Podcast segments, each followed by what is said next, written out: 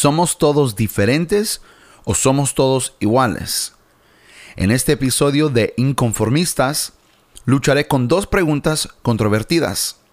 ¿Debería tener relaciones con incrédulos? ¿Y puedo ser amigo de alguien con quien no estoy de acuerdo? Bueno, quédate para escuchar mis respuestas.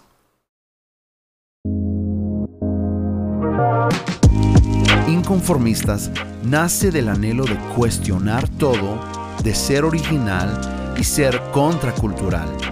¿Por qué hacemos lo que hacemos? ¿Por qué pensamos como pensamos? Tener claridad en la mente te ayudará a no solo disfrutar de la vida, pero también vivirla con propósito.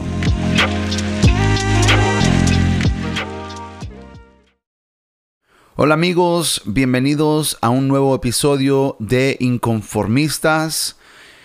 Eh, yo sé que va a ser una conversación eh, muy buena, pero a la vez eh, controvertida, porque creo que este, es, este es un tema, o son temas que históricamente hemos hemos tenido muchos desacuerdos como cuerpo de Cristo, como creyentes.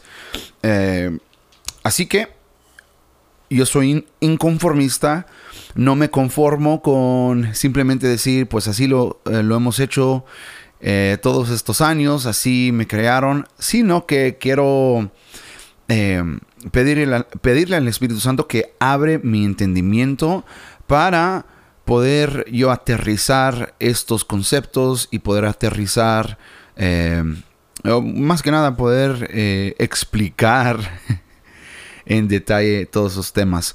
Ah, así que muchísimas gracias por escuchar estos podcasts. Me pueden seguir en eh, cualquier plataforma, Spotify, Apple Podcasts, y yo sé que hay un montón más, eh, sígueme. Y también eh, si estás escuchando aquí en Anchor, eh, aquí también me pueden seguir. Obviamente en las redes también me pueden seguir en YouTube. Busca Inconformistas con David Reyes y lo puedes, puedes encontrar mis canales y ahí me pueden seguir. amigos, antes de entrar en el tema, quiero eh, ya dejarles saber que muy pronto, el primero de febrero, va a salir mi próximo sencillo que se llama La Moneda. Y ya está disponible en iTunes para preordenarlo, pero tienes que... Es un poco complicado con iTunes, no sé por qué, eh, pero tienes que entrar en la aplicación iTunes y ahí buscar David Reyes, La Moneda y, va a aparecer eh, la, portada. Si no lo han visto, puedes verlo en mi Instagram, David Uno Reyes, y pueden ver mi, eh, la portada del próximo sencillo, se llama La Moneda. Y de hecho, estos primeros tres podcasts eh, hemos estado hablando de las letras de, de la canción, La Moneda. Eh, así que lo pueden encontrar en iTunes. Si no me equivoco, también está disponible para preordenar en eh, Amazon también. Y eh, así que el primero de febrero ya va a estar disponible, ya se aproxima. Estamos como a que 12 días, algo así. un poquito, no sé, 12 o 13 días de el el lanzamiento de la moneda. Y es, man, estoy súper emocionado porque creo que han sido como dos o tres años sin lanzar un sencillo o cualquier proyecto. Bueno, lanzamos eh, unos proyectos con aliento el año pasado, pero eh, ya, ya estoy listo para lanzar algo nuevo. Así que Espérenlo muy pronto en todas las plataformas digitales, en YouTube, eh, La Moneda. Bueno, vamos a entrar en el tema. Eh, estas son las dos preguntas que son un poco eh, controvertidas. La primera es, ¿debería tener relaciones con incrédulos? Esa es una pregunta súper, súper pesada. porque creo que hay muchas personas que están buscando respuestas. Eh, te doy un ejemplo. Quizá hay alguien escuchando y tú te enamoraste con una chica y ella no es un creyente, pero tú sí. O viceversa. Eh, tú no eres un creyente y ella es una cristiana. Algo así. Eh, entonces, ¿cómo, ¿cómo, es eso? Históricamente, la iglesia y los líderes, y yo creo que en este episodio voy a entrar... mire, yo soy un líder en la iglesia en la iglesia cristiana y ah, yo puedo hacer esto, pero yo voy a criticar a los líderes de, las iglesias porque yo soy uno y tengo el derecho de criticar a, mí mismo. Pero eh, históricamente la iglesia eh, hemos, hemos querido y hemos tenido el deseo eh, de controlar. Mm, eh, esto, quería encontrar una palabra no tan grave, no tan fuerte, pero es, yo creo que es, la verdad. En los años, o sea, estoy hablando de años, de cientos de años, ahora miles de años, de la existencia de los seguidores de Cristo, históricamente hemos querido hemos querido controlar y manipular a las personas. ¿Por qué? Uf, hay, hay razones, hay miles, quizá millones de razones por las por la cual nosotros hemos querido controlar a las personas. Eh, para algunos es, es una enfermedad, o sea que están enfermos, o sea, quieren eh, quieren manipular, quieren controlar porque tienen algún... Eh, eh, ¿Cómo lo diré en español? A ver. Es como al, algún, alguna discapacidad mental. No sé si eso tiene sentido, pero es la palabra que voy a usar. otros porque van, pueden ganar algo si controlan a las personas, quizá tomar ventaja de una persona X. Históricamente eso ha sido, eso ha sido nuestra historia, lamentablemente. Eh, y lo hemos visto en toda la historia, donde eh, la iglesia o las personas, eh, los que dicen que son creyentes en Jesús, seguidores de Jesús, eh, llevan un comportamiento no tan cristiano, donde se aprovechan de la gente, etc. Eh, entonces, ¿por qué digo eso? Yo creo que eh, por muchos años yo, yo, yo crecí escuchando los líderes decir, por ejemplo, en esa situación de, de ese chico que se enamora con una chica que no es cristiana, eh, o una chica que se enamora con un chico que no es cristiano, eh, automáticamente decimos, eso está mal, no lo deberías hacer eh, porque ellos te van a llevar al infierno, algo así. vamos a ir a la palabra de Dios porque yo creo que ahí vamos a ver unas verdades que van a traer un poco más de claridad, porque estoy hablando eh, subjetivamente, no, no, y, es mi opinión. Eh, pero la palabra de Dios es la autoridad para mí. Así que en 2 de Corintios, el capítulo 6, versos 14 a 18, segunda de Corintios, versos, eh, perdón, capítulo 6, versos 14 al 18 dice, es un pasaje muy famoso. Dice, no se asocien íntimamente con los que son incrédulos. ¿Cómo puede la justicia, la justicia asociarse con la maldad? ¿Cómo puede la luz vivir con las tinieblas? ¿Qué armonía puede haber entre Cristo y el diablo? ¿Cómo puede un creyente asociarse con un incrédulo? ¿Y qué clase de unión puede haber entre el templo de Dios y los ídolos? pues nosotros somos el templo del Dios viviente. como dijo Dios, viviré en ellos y caminaré entre ellos, y yo seré su Dios, y ellos serán mi pueblo. Por lo tanto, salgan de entre los incrédulos y apártense de ellos, dice el Señor.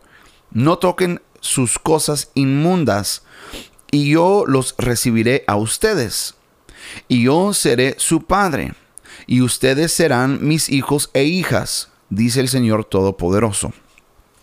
Yo, yo creo que eh, parte, en parte, los abusos del pasado de, los líderes eh, cristianos fue porque, eh, por un lado, fue por la ignorancia, aunque no es una excusa y, no es justificación, pero es, es, la verdad. O sea, e, es la verdad. Por otro lado, fue eh, inmadurez, quizá. Pero también yo creo que la mayoría de, los abusos ocurrieron por, porque eh, estos líderes, esos pastores, sacaban una porción de la palabra de Dios fuera de contexto y crearon eh, doctrinas enteras de una pieza de la rompecabezas. O sea, que yo soy un hombre de contexto. Miren, el problema que yo tengo y la razón por la cual soy un inconformista es porque siempre busco el contexto. No, no me conformo con simplemente un un pedacito de información y ya con ese pedacito de información me creo experto en el tema o, eh, o ya te voy a dar toda mi... Eh, mi lealtad y, te voy a seguir porque me diste un poquito de información. No, no, no. Yo, yo necesito contexto. Yo necesito saber más ¿Cómo empezó esto? ¿De dónde es esto? Eh, ¿Cuáles son los detalles de esto? O sea, yo, yo, yo, no, yo no estoy satisfecho con simplemente un pedacito de información y ya con eso yo necesito el contexto y ese es mi, ese es mi problema. Para algunos es un problema. Eh, históricamente, las personas que, que han estado conmigo, que me conocen, para algunos ha sido un problema. ¿Por qué no puedes simplemente conformarte con lo que te digo? Eh, no, no lo voy a hacer, no lo quiero hacer, así soy. Yo necesito contexto. Y en parte porque no quiero repetir, repetir los mismos errores que mis antepasados. Eh, simplemente tomando un pedacito de información y ahora yo soy un experto, ahora sé exactamente lo que Dios quiere, sé exactamente como Dios piensa y eh, puedo ser un tipo Dios en esta tierra puedo ser su representante porque yo entiendo un pedacito de una fracción de lo que es Dios y de cómo es Dios y ahora lo entiendo perfectamente. Soy un experto. Uh, hay miles y miles de pastores que viven su vida de esta manera automáticamente son expertos. Yo soy un inconformista y, lo, que, lo que me doy cuenta es que el inconformista nunca ha llegado, nunca ha llegado al, al top. O sea que la razón por la cual somos inconformistas es porque estamos buscando más y más y más. Y yo quiero tener esa actitud porque no quiero pensar que soy mejor de lo que realmente soy. Eh, es mi, esa es mi convicción. Yo sé que siempre hay lugares donde puedo mejorar en mi vida y quiero mejorar. Así que no soy el experto. Yo estoy dando mi opinión, pero mi opinión es esta. En mi vida he visto muchos líderes, muchos pastores tomar un pedacito de, la palabra de Dios y con eso crean una doctrina entera sin ver el contexto. Por eso la Biblia no son pedacitos de elementos que tú puedes usar para mejorar tu vida, sino que toda la Biblia es un solo libro. Yo sé que hay 66 libros, etcétera, pero toda la Biblia es un solo libro. Desde eh, Adán y Eva en el jardín hasta la caída del hombre en el pecado y eh, inevitablemente la separación de el hombre con Dios hasta la muerte y resurrección de Jesucristo, todo ha sido una sola, una sola historia. Un solo historia. Solo la historia. Una sola historia. Eh, desde el principio hasta el fin. Aún en Apocalipsis es la misma historia. La redención de Jesús de los seres humanos. Ok, entonces, ¿qué quiero decir con eso? Eh, Pablo es el quien escribió este libro, el apóstol Pablo, a los Corintios, y es su, es su segunda carta a los Corintios. Quiere decir que hay otra carta. La primera carta eh, del apóstol Pablo hacia los Corintios. Ahora, Pablo es un hombre que que tiene una experiencia extraordinaria en cuanto a las cosas de Dios. Él tuvo un encuentro con Jesús, o sea, literalmente un encuentro con Jesús después de la resurrección de Jesús. Él tuvo un encuentro. Jesús lo eh, visitó en el, en el camino a Damascus. Así que él tiene experiencia. Ah, ah, y también él tiene perspectiva, él es un apóstol que ha viajado eh, llevando el Evangelio no solamente a los judíos, pero a los gentiles. En otras palabras, él conoce eh, diferentes tipos de personas, no solamente cristianos. Eh, déjeme tomar una pausa ahí. Porque el problema, yo creo que con muchos líderes y pastores, es que vivimos en una burbuja. Eh, vivimos en otro mundo. Eh, solamente nos asociamos con cristianos, solamente leemos libros cristianos, solamente... Ahora, ¿es malo eso? No, no es malo. O sea, es eh, obviamente leer libros cristianos hay mucha riqueza ahí. Obviamente ver películas cristianas, claro que sí, puede, ver, puede haber eh, un enriquecimiento. No sé si es una palabra, pero la voy a usar. Eh, obviamente eso puede ser de, buen provecho a tu vida. Eh, tener amigos, amistades cristianos, claro que sí. La, la Biblia lo recomienda. Eh, si eres un seguidor de Cristo, obviamente, todas estas cosas no te va a hacer daño.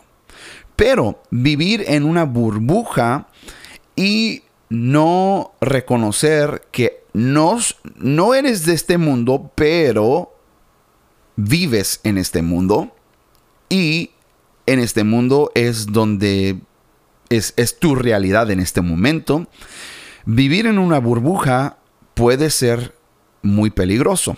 Esa es mi opinión. No estoy diciendo que tienes que ir a, buscarte amigos eh, incrédulos forzosamente porque necesitas eh, vivir más allá de la burbuja. No, pero sí creo que históricamente ha habido abusos en la iglesia porque vivimos en una burbuja. bueno, eh, hablando de, diferentes eh, perspectivas que yo escuché creciendo en mi adolescencia fue no y juntas con personas que no son creyentes. Ahora, por un lado, eh, obviamente estamos hablando de la moneda. Estamos hablando de ver el otro, la otra cara de la moneda y tratar de, tener y recibir perspectiva. Y para un, para un adolescente, teenager, eh, eso, o sea, está bien. O sea, eh, un adolescente eh, es difícil a esa edad porque muy fácilmente te conformas con, con lo que están haciendo los demás. yo me acuerdo, o sea, yo, yo quería simplemente, bueno, te doy un ejemplo. Acabo de comprar una guitarra porque hace años yo tenía una guitarra y me... Oh, cómo me encantaba esa guitarra. Fue una de las mejores guitarras que he tenido en mi vida. Y la, la vendí porque yo quería una guitarra que estaban usando los demás. Era más pequeña, más eh, color café, no como la mía. La mía era más grande y más eh, el color natural de, la madera. Así que vendí esa guitarra para comprar una guitarra porque los, los otros músicos, los demás tenían eh, ese tipo de guitarra. Bueno, ese es un ejemplo. Y como lamento la pérdida de esa guitarra. Y ahora estoy buscando una guitarra así porque eh, me gusta. Bueno, en fin. Eh, no creo que es, es malo decirle a un joven, eh, si eres un cristiano y tienes un hijo, una hija en esa edad, en esa etapa de su vida, es un buen consejo decirle, mire, busque amigos que también están siguiendo a Jesús. Porque eso te va a ayudar en el proceso de crecimiento, de madurez en la cual todos estamos. Pero es especialmente a esta edad, porque es muy fácil eh, querer, eh, querer simplemente ser como los, demás. Es muy fácil. Así que es una, yo creo que es un buen consejo. Ahora, forzarle a, a los a los jóvenes, en mi opinión, es lo peor que tú puedes hacer, pero esa es mi opinión. Yo tengo una jovencita, eh, mi hija, y yo trato de obviamente darle los mejores consejos que puedo, pero también ella tiene que tomar decisiones y tiene que vivir con las consecuencias. Yo así creo. Eh, pero queremos manipular y queremos eh, controlar a la gente y eso ha sido la historia lamentablemente de por muchos años de muchos pastores y líderes y decimos, no, no lo puedes hacer porque te va a castigar Dios y mira lo que dice aquí en 2 de Corintios el capítulo 6, no vas a vivir con Dios, vas a vivir apartado, Él no te va a recibir, eh, no vas a ser su hijo, no vas a ser su hija, si tienes, si llevas, eh, si tienes armonía con eh, incrédulos, con las personas, si te asocias, aun si te asocias con un incrédulo, no vas a caminar con Dios, Él no va a ser tu Dios, no vas a ser parte de su pueblo, eh, Él se va a apartar de ti. ah, wow. Perdón, pero obviamente estos han sido abusos y, no quiero burlarme de eso, pero sí me da risa porque, eh, porque es, tan increíble. Es tan increíble que uno puede ver a Dios de esa manera, eh, olvidándose de, del mensaje entera de la palabra de Dios, que es, ¿cuál es el mensaje? Dios amó tanto al mundo. Vamos a empezar ahí. Dios amó tanto al mundo que envió a su Hijo unigénito. O sea, uff. ¿A poco Dios, a poco Dios va a apartarse de ti simplemente porque eh, te asociaste con un incrédulo? no, amigos, perdóneme, eh, no quiero, no quiero burlarme de las personas que han sufrido de, las, de los abusos de líderes de la iglesia, pero a la vez tienes que ver la, la locura en creer, en creer que Dios se va a apartar de ti simplemente porque te asociaste con un incrédulo. O sea, vamos a, vamos a dar este ejemplo. Eh, vamos a decir que eres un, eh, un pintor y pintas casas. ¿A poco tú solamente vas a asociarse con cristianos? O sea, ¿solo vas a pintar casas de personas cristianas? En otras palabras, eh, alguien te llama, mira, necesito que, vienes a, que vengas a pintar mi casa Ok, bueno, llegas a, la casa y entrando a la casa te das cuenta que ellos tienen un montón de ídolos de, no sé, cualquier religión. Escoge la religión que no sea cristiana. Un montón de ídolos y ellos están ahí adorando a sus ídolos. ¿Qué vas a decir? Yo, yo no voy a trabajar yo no voy a...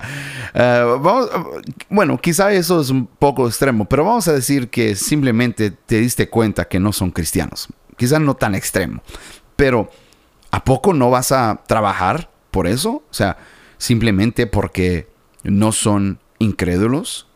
Vamos a decir que tienes, eh, que trabajas en una empresa donde tienes colaboradores y te das cuenta que uno de tus colaboradores no son cristianos, ¿qué vas a hacer? ¿Vas a despedirte del trabajo porque los colaboradores no son cristianos? No. Yo creo que muchos, los que me están escuchando, tienen eh, personas en, en la empresa, colaboradores que no son cristianos y ya te diste cuenta hace mucho tiempo. Pero ¿qué vas a hacer? ¿Vas a despedirte? ¿Vas a decir ya no puedo trabajar aquí? No. Pero lamentablemente yo crecí escuchando esto de muchos líderes, que si te asocias con el incrédulo, Dios se va a apartar de ti. Ah, uh. Ok, Pablo. Pablo es el mismo apóstol que en el libro de Hechos, tú lo puedes ir a buscar, el libro de Hechos, el capítulo 17, el mismo, el verso 16, en Atenas, Pablo entra en la iglesia de ídolos y se presenta ahí ante los gentiles. ¿A poco Dios se apartó de él? ¿De Pablo? Mira lo que dice, oh, escucha esto, Pablo, el apóstol Pablo, en la primera carta a los Corintios, en el capítulo 9, Pablo en la primera carta a los Corintios, primera de Corintios, capítulo 9, versos 19 a 23. Primera de Corintios, capítulo 9, versos 19 a 23. Dice, a pesar de que soy un hombre libre y sin amo, me he hecho esclavo de todos, de todos, para llevar a muchos a Cristo. Cuando estaba con los judíos, vivía como un judío. De hecho, él creció, eh, abro paréntesis, eh, Pablo creció como judío. Con todo... Eh, con todas las tradiciones judías, celebrando todas las fiestas, cumpliendo con todas, las leyes de los judíos. Bueno, cierro paréntesis. Vivía como un judío para llevar a los judíos a Cristo. Cuando estaba con los que siguen la ley judía. Y, eh, yo también vivía bajo esa ley. A pesar de que no estoy sujeto a la ley. Uf, ok. Me sujetaba a ella para poder llevar a Cristo a los que están bajo la ley. Cuando estoy con los gentiles, en otras palabras, los que no son judíos, tú y yo, o quizá eres judío, perdón, eh, cuando estoy con los gentiles, quienes no siguen la ley judía, yo también vivo independiente de esa ley para poder llevarlos a Cristo, pero no ignoro la ley de Dios obedezco la ley de Cristo. Esa fue la convicción propia del apóstol Pablo. Cuando estoy con los débiles, me hago débil con ellos. ¿Qué? Porque deseo llevar a los débiles a Cristo. Sí, con todos trato de encontrar algo que tengamos en común. Sí, con todos trato de encontrar algo que tengamos en común. Y hago todo lo posible para salvar a algunos. Hago lo que sea para difundir la buena noticia y participar de sus bendiciones. Ok. Yo sé que unos están diciendo, mira, los, los eh, ustedes seguidores de Jesús que me están escuchando que, que son un poco legalistas, porque yo sé que algunos están escuchando y está bien, o sea, no, no podemos ser amigos. Eh, yo sé que están diciendo, bueno, claro, el apóstol Pablo está diciendo eso porque él es muy fuerte, pero no puedes decirle a cualquier cristiano que pueda eh, ser débil con los débiles, porque ese cristiano va a ir directamente al mundo y hacer cosas mundanas. Eh, yo creo que hay una verdad ahí, puede ser que sí. Eh, yo creo que hay creyentes inmaduros que están buscando eh, quizá eh, llevar una vida más con más libertinaje, con quizá hacer cosas un poco más caminando hacia la línea de lo que sería un cristiano. Yo sé que hay creyentes que viven así. En otras palabras, ¿qué es ¿qué es lo máximo que yo puedo hacer para disfrutar de los placeres del mundo y a la vez seguir siendo un cristiano? Uh, claro que sí, hay, hay montones de creyentes que viven su vida de esa manera. Eh, yo no estoy de acuerdo, pero yo sé que existen y a la vez yo sé que unos aman a, aman a Dios y están siguiendo a Jesús y simplemente están en el camino de transformación. Eh, el cual nosotros todos estamos. Bueno, pero para responder a esa persona que dice, eh, el apóstol Pablo es diferente porque él, él era fuerte. Ah, Pablo era fuerte. Pablo era la persona que dijo, yo hago lo que no quiero hacer. En Romanos, si no me equivoco. Sigo haciendo las cosas que no quiero hacer. Sigo cometiendo los mismos errores que no quiero cometer. Pablo, el mismo que decía, eh, cuando soy débil, Él me hace fuerte. Su fortaleza se revela en mi debilidad. ¿Qué? no que Pablo era el super cristiano, el super creyente. Claro que es muy admirable la, vida que él vivió, abandonando a todo, abandonando a un eh, eh, casarse con una, mujer, abandonando eh, el salario de, ministro que le correspondía. Él abandonó todo eso para vivir 100% de siguiendo a Jesús y con nada, de nada. O sea que eh, dependiendo totalmente en Dios. Es admirable. Ahora, todos tenemos que vivir así para seguir a Jesús? No, claro que no. Eh, lo que quiero decir con esto es que tienes que leer la Biblia con contexto. Pablo está diciendo dos cosas aquí.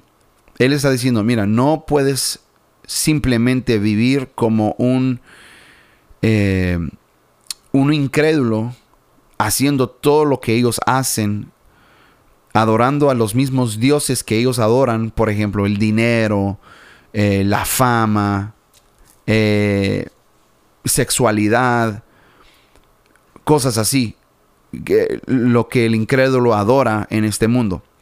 Pero también el mismo Pablo está diciendo, pero la, el otro lado de la moneda es que no puedes apartarte totalmente del incrédulo. ¿Por qué? Hay un gran porqué ahí. El gran porqué es esto. ¿Cómo oirán si nadie les predica? O sea, ¿cómo, e, e, el incrédulo, ¿cómo va a saber que hay un Salvador y la razón por la cual no hay paz en su vida es porque no han tenido un encuentro con Jesucristo? ¿Cómo van a saber eso? Si tú vives en una burbuja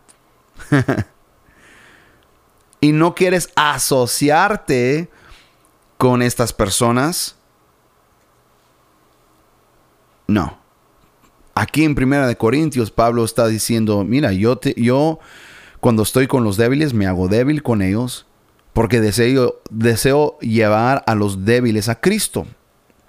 Ahí está el wasamar, ahí está el problema ahí. La mayoría de los creyentes, nosotros no vivimos como creyentes en misión. Lo que quiero decir es que solo nos preocupamos de lo que el otro cristiano piensa de nosotros. Si, si, tengo un comportamiento aceptable, si hago lo que me dicen que debo hacer, si estoy haciendo los ritos cristianos, si estoy participando en las tradiciones y en la liturgia. Uh, la liturgia sagrada. si hablo en lenguas angelicales. Uh, las hablando en lenguas. Uh, eso es tan... Eso ya es otro nivel. Ya eh, es hermano. Cuando habla en lenguas Uh, wow. oh, man.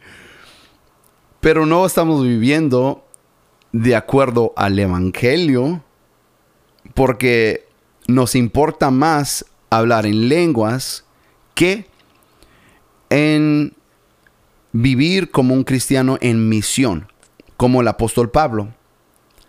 Su misión fue compartir difundir la buena noticia y participar de sus bendiciones.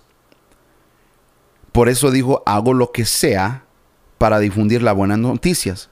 Voy a hacer todo lo que tengo que hacer. Voy a salir de mi burbuja. Voy a ser débil con los que son débiles. Voy a vivir independiente de las costumbres y la liturgia para llevarles a Cristo. Obviamente, no estoy diciendo que debemos abandonar la liturgia. Hay, buena liturgia. Yo creo que eh, la, participar en la Santa Cena, en la Cena del Señor, es una liturgia muy sagrada que debemos seguir haciendo. Yo creo que eh, seguir eh, reuniéndonos si es en edificios o a través de, la tecnología, pero debemos seguir reuniéndonos para eh, la edificación de todos nosotros los santos. Claro que sí, hay buena liturgia. Yo creo que es bueno eh, abrir la Biblia y compartir un mensaje de esperanza, un mensaje que, que va a animar al pueblo de Dios, claro que sí. Yo creo que es bueno eh, estar juntos y cantar himnos y cantos de adoración. Eh, yo creo que hay buena liturgia, pero, por ejemplo, ¿tienes que hablar en lenguas o no eres un cristiano? ¿Tienes que profetizar eh, o no eres un cristiano? ¿Tienes que dar tu diezmo o no eres un cristiano? Ahora, no tengo nada en contra de hablar en lenguas y profetizar, dar tu diezmo. nada. Si te gusta hacer eso, qué bueno. Pero hay personas que no lo están haciendo y están siguiendo a Jesús. ¿Qué vas a hacer con esa, esa verdad? Lo que quiero decir que el otro lado de la moneda aquí, mis, eh, mis amigos, es que Pablo está diciendo, no está diciendo es uno o es el otro, pero está diciendo son los dos. Son las dos cosas. ¿Debería yo tener relaciones con un incrédulo? Bueno, depende. A ese chico que está buscando una chica y se enamora con una chica y luego resulta que la chica no es una cristiana, bueno, yo no sé. Quizá Dios te va a usar para traer salvación a ese hogar. Puede ser que sí, no estoy diciendo que no. Quizá ella te va a llevar a un lugar muy profundo de pecado. También eso puede ser cierto. Lo que no quiero decir es que tú tienes que hacer esto o tú tienes que hacer lo otro. No, lo que yo quiero decir es tú tienes que pedirle al Espíritu Santo que Él te dé entendimiento y sabiduría. En otras palabras, tú tienes el control en tus manos. Tú puedes tomar esta decisión. Sí, Dios te ha capacitado para tomar decisiones así y para saber si son buenas decisiones. ¿Puedo ser amigo de alguien con quien no estoy de acuerdo? Absolutamente sí. ¿Tú crees que cuando Pablo estaba en... Eh, ¿Dónde estaba? ¿Atena? ¿Atenas? ¿Tú crees que él estaba diciendo, no, yo no puedo estar con esta gente porque ellos ah, están adorando a, sus ídolos? No. Claro que sí puedes ser un amigo de alguien con quien no estás de acuerdo. ¿Por qué? Porque en tu corazón debería haber una misión de difundir la buena noticia Así que yo me hago amigo con todos. No, pero... Pero eso no está bien porque ellos te van a llevar al infierno. Amigos, eh, tenemos que romper esa burbuja y tenemos que vivir más allá de eso. Si es que vamos a ser la luz del mundo y la sal de la tierra, no podemos vivir eh, en una burbuja. Yo creo que tú debes hacerte amigos de todos tus vecinos, ahí donde vives. Debes, hacer, debes ser un amigo a todos tus amigos en, eh, la empresa, en el trabajo. No, pero ellos, oh, a la vez, no debes cambiar tu manera de vivir. Debes seguir viviendo, siguiendo a Jesús. No, pero ¿cómo vamos a, hacer el clic? ¿Y cómo vamos? Bueno, algunos no van a querer ser tus amigos, pero no va a ser porque tú estás predicando todo el tiempo. Estás viviendo como pecador. No. Hay muchas razones por las cuales tú puedes llevar una buena relación con alguien que, que, que no piensa como tú. Quizá no hablan de cosas espirituales todo el tiempo. Quizá hablan de otras cosas. Deportes o eh, el TikTok. Cosas que te, te hacen reír. Eh, no sé. Yo creo que hay muchas maneras de hacer eso.